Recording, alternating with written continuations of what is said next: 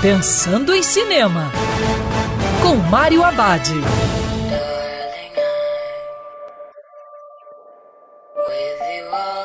Olá, meu cinef, tudo bem? Já no circuito suspense, não se preocupe, querida. Na história, Alice e Jack têm a sorte de viver na cidade idealizada Victory.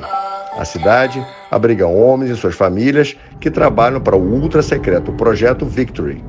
Otimismo social da década de 50 é defendido seu CEO Frank, que defende os aspectos da vida cotidiana na utopia do deserto. Enquanto os maridos passam todos os dias dentro da sede do projeto, suas esposas passam seu tempo apreciando a beleza e o luxo da comunidade.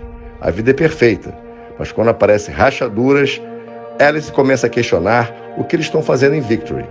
Ela está disposta a descobrir, mesmo que isso resulte em perder seu paraíso.